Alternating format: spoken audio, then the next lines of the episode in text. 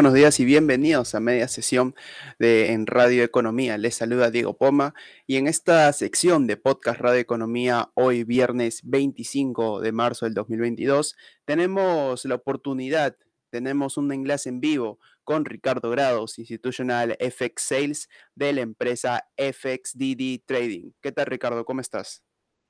Hola Diego, ¿qué tal? Muchas gracias por la invitación. Bien, Ricardo, tenemos temas importantes para el día de hoy en esta oportunidad, hablar acerca del resumen de la apertura de mercado de los Estados Unidos. ¿Cuál ha sido el resumen en tu perspectiva? ¿Cómo han estado? ¿Al alza, a la baja? Por favor, coméntanos.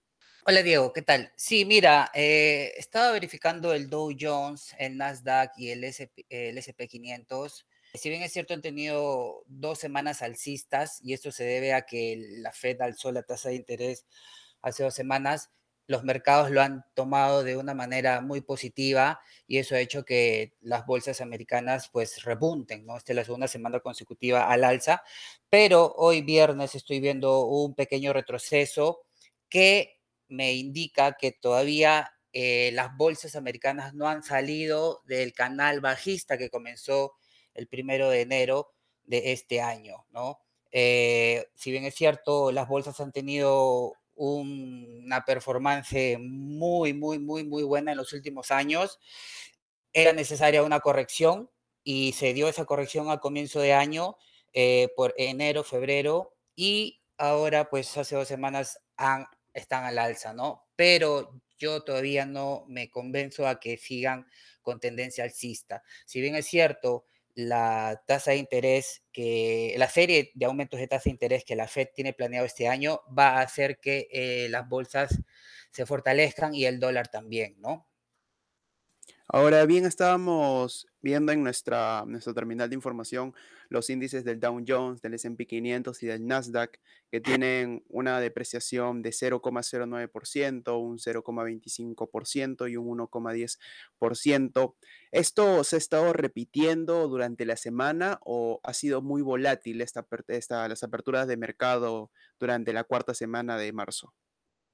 No, bueno, esta semana ha estado han estado al alza, continuando la, la tendencia alcista de la semana pasada. Recién hoy día ha empezado el retroceso, que no le veo mucha fuerza, no creo que dure mucho. Eh, si bien es cierto, recordemos que eh, la Fed va, va a volver a aumentar las tasas de interés. Es muy probable que lo hagan el otro mes o el mes siguiente. Entonces eso va a hacer que los mercados tomen de muy buena forma eh, el aumento de interés y va a traer más va a hacer que las bolsas aumenten, ¿no? Va a traer más, eh, va a hacer que, que, los inversores tengan más confianza en las bolsas americanas y que obviamente van a repuntar, ¿no? Ahora, viendo los futuros de las bolsas americanas para el mes de abril, ¿cómo, cómo lo ves tú desde tu perspectiva, desde tu cargo? Mira, eh, por ejemplo, el SP, SP500 lo veo mm, que todavía sigue un canal dentro del canal bajista, como te digo, está tocando una línea de soporte en el cual estamos viendo que esa línea de soporte, de resistencia, perdón, eh, está teniendo un retroceso. No sabemos cómo va a terminar el día. Yo no creo que lo rompa más. Eh, hoy día, a menos al cierre de esta semana, no creo, ¿no?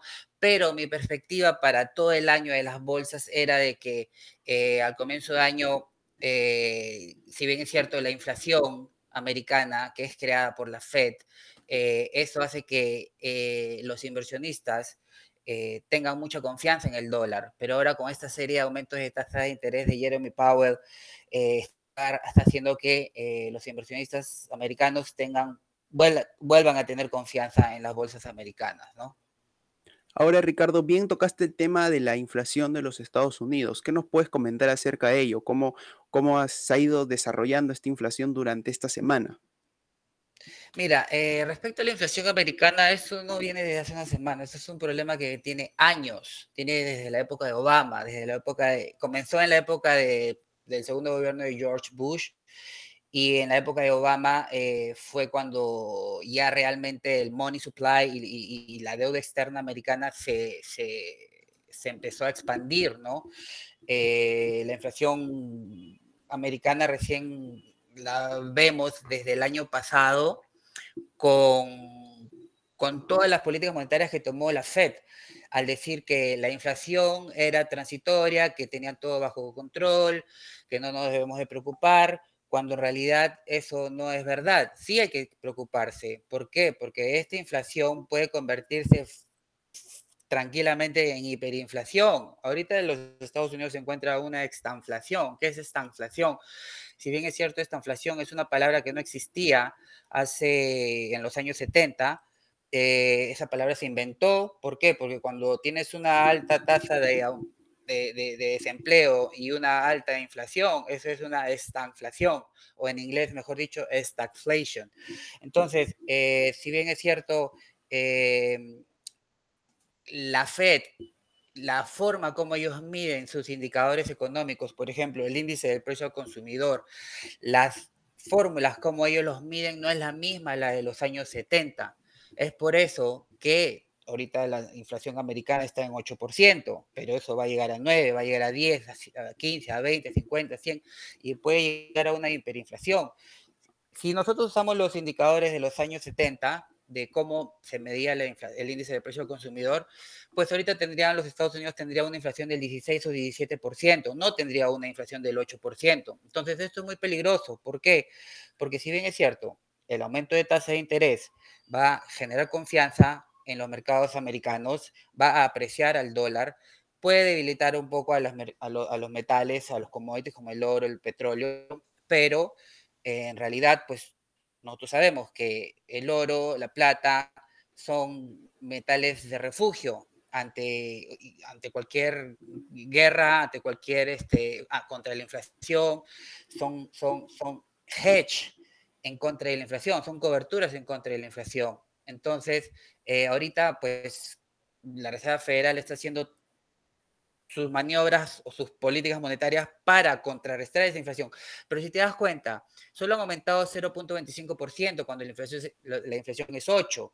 Entonces, mientras la Fed, mientras los mercados tomen de buena manera el, el aumento de tasa de interés, la Reserva Federal va a seguir haciéndolo muchas veces más hasta que ocurra un colapso económico y un colapso eh, en el mercado financiero. ¿Para qué? Porque una vez que pase un colapso económico americano, ahí recién la Fed va a dejar de, alzar las tasas de intereses, las va a reducir.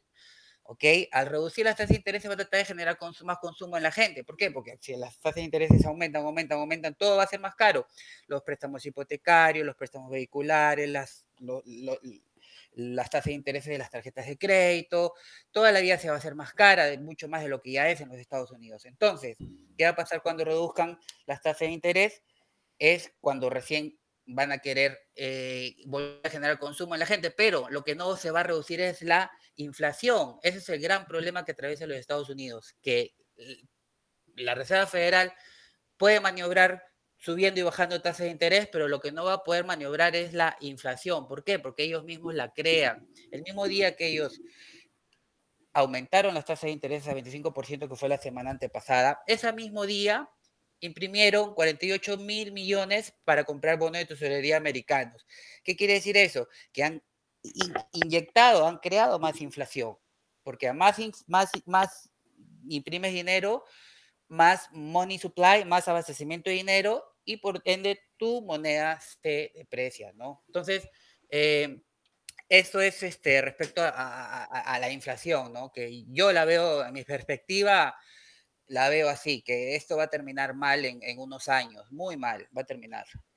Ricardo, ahí quiero tocar un punto porque tenemos información. Tú nos comentas que aumentarían las tasas de interés, aumentaría la vida, en este caso en el, en el territorio estadounidense, pero ¿por qué el presidente del Banco de la Reserva Federal de Nueva York, John Williams, eh, piensa que es apropiado y es correcto no solo aumentar 25 puntos básicos, sino 50 en estos momentos? si tiene... Claro, eh, eh, bueno, si yo hubiera sido Jerome Powell, yo hubiera aumentado 1%. ¿Por qué? Porque aún tienes un, si aumentaras al 1%, tienes un, déficit de una diferencia de 7% contra la inflación, ¿no? Entonces, para llegar a, ese, a, esa meta, para contrarrestar esa inflación, tienes que aumentar tasas, las tasas de interés gradualmente, pero de una forma más agresiva, ¿no? 0,50 es un buen número. Yo hubiera puesto 0,75, 1% si hubiera sido el presidente de la Fed, ¿no?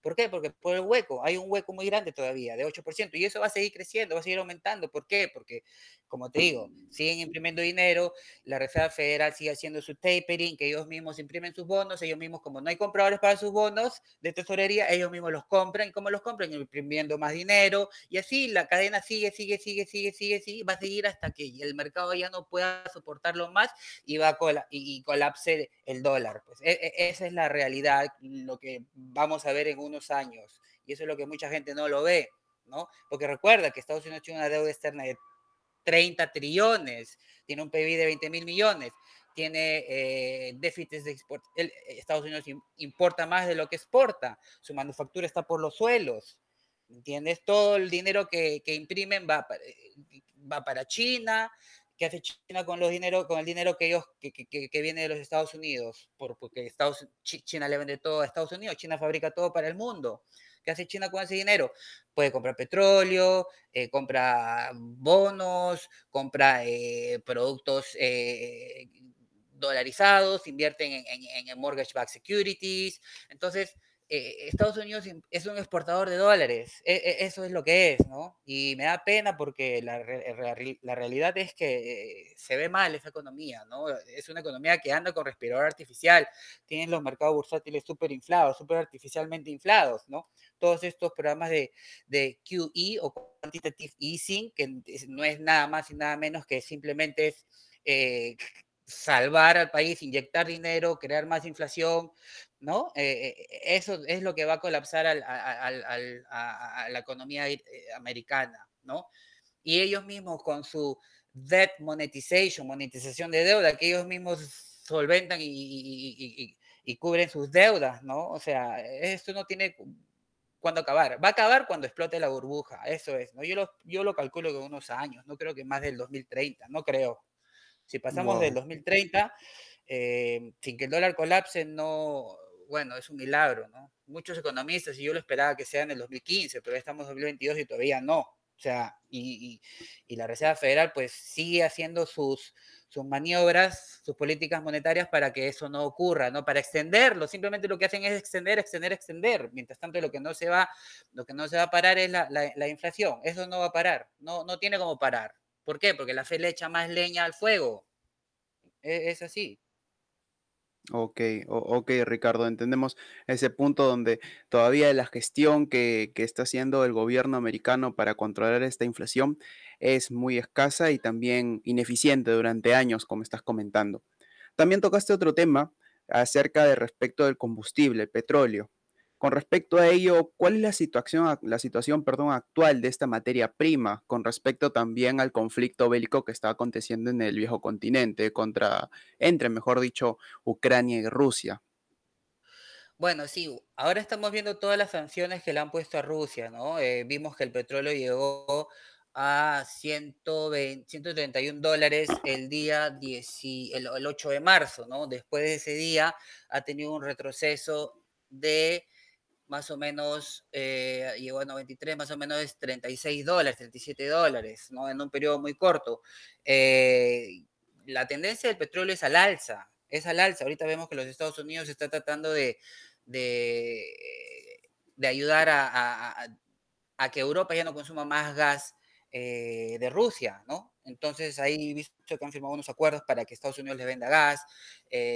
yo, yo estimo que el petróleo y el oro bueno, si, si, si, no hubieran tomado todas estas políticas monetarias de, ah, de las alzas de interés, de las alzas de intereses de los Estados Unidos, yo estimaba que el oro llegue este año a 3 mil, a 5 mil dólares la onza y el petróleo a unos 200 o 300 dólares el barril, peor que el año 2008. Yo viví en carne propia la crisis financiera del 2008 y créeme que la diferencia en esa crisis, de la, el anterior del 2008 y la actual, es que en, ese, en el 2008 eh, la inflación era eh, no era tan alta como la de ahora, ¿no? Eh, y, vemos que los, los ¿cómo se llama? en esa época el, barril llegó a estar creo que 120 dólares, 130 dólares el barril más o menos.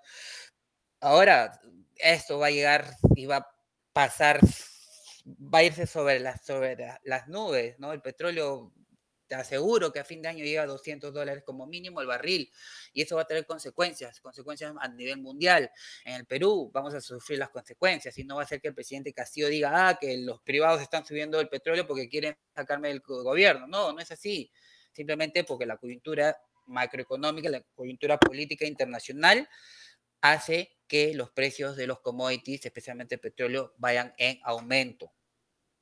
Es así, no, no estábamos viendo esos máximos que tocaba el petróleo desde el 2008 y también los precios de, del petróleo a nivel local que anteriormente, eh, sea el gasol 84, 90, 95 y 97, eh, estén costando casi alrededor de 25, un aproximado entre 19 a 25 soles, cuando anteriormente estaban costando entre los 12, rondaba entre los 12 hasta los 15 soles. Ahora, Ricardo, decirte muchísimas gracias por toda esta información que acabas de brindar acerca de la bolsa americana, también sobre el resumen que nos deja esta apertura de mercado, al igual que la inflación y la desinflación de, de los Estados Unidos, que por motivos y por conclusiones vemos que el gobierno americano no puede resolver este tema, como bien dices, hace 40 años. Y bueno, todos sabemos la situación que está aconteciendo aquí con el, con el petróleo, tanto a nivel local como a nivel internacional, pero para ser más próximos, la verdad que los niveles de precios en los petróleo, del petróleo acá en Lima, o mejor dicho en el Perú, nos, nos, está, nos está perjudicando a gran magnitud. Más bien, muchísimas gracias Ricardo por, por este enlace en vivo. ¿Tienes algunas últimas palabras que decir?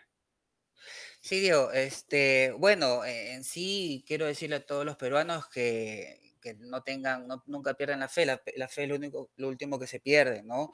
Eh, la vida continúa y tenemos que afrontar como la vida como nos, como no, como venga, ¿no? Si nos viene una alza se nos viene una alza de los precios de alimentos, del maíz, del trigo, eh, por lo mismo, por lo mismo que va a pasar en la guerra y no sabemos qué es lo que va a pasar, puede venir una guerra nuclear, no lo sabemos, puede pasar como no puede pasar, no lo sabemos, pero hay que estar preparados porque por suerte estamos en un país rico en todo, en recursos naturales y tenemos que aprovechar eso, ¿no? Eh, acomodarnos a las circunstancias de la vida y a seguir, a seguir trabajando y, y para adelante, ¿no? Eh, la vida es una y, los mercados financieros siempre van a estar ahí y siempre nos van a dar eh, oportunidades de inversión y, de poder rentabilizar, ¿no? Eh, por el lado de, la empresa de nosotros, FXDD, eh, somos un broker de ejecución que brindamos la tecnología a todas las personas o clientes individuales o institucionales que quieran entrar a operar los mercados financieros desde sus casas, ¿no? Nosotros tenemos toda la tecnología, la regulación y la experiencia y los años en el mercado como para que los clientes puedan rentabilizar a través de los mercados financieros. Sí, muchas gracias. Muchas gracias Ricardo por la participación en este enlace en vivo aquí en Radio Economía y nos vamos a un corte comercial y volvemos con más temas del sector financiero, del sector económico aquí en a media sesión solo por Radio Economía.